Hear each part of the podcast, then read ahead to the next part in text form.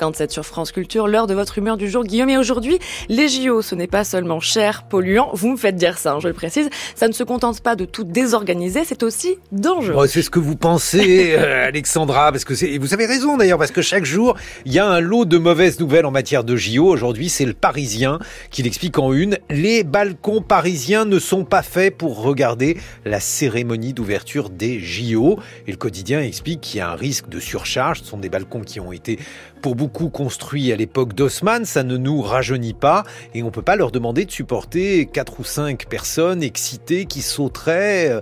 Bref, euh, il y a un vrai problème car euh, s'il y a du monde au balcon, et si vous me passez l'expression, eh bien, cela risque d'être dangereux. Les JO deviennent un véritable casse-tête.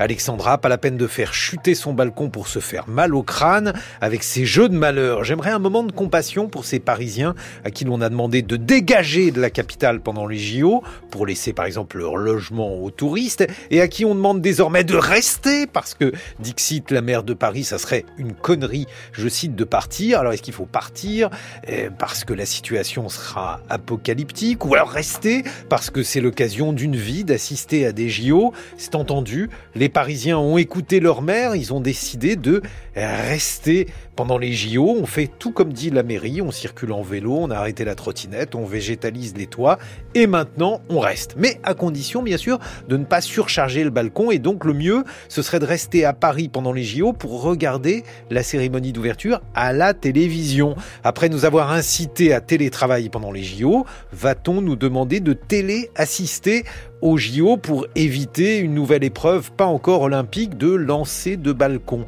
À moins bien sûr qu'on crée une nouvelle norme, balcon pouvant recevoir du public pendant les JO. En attendant, il faudra réserver sa place pour voir. C'est seulement si Noël est au tison que Pâques pourra être au balcon.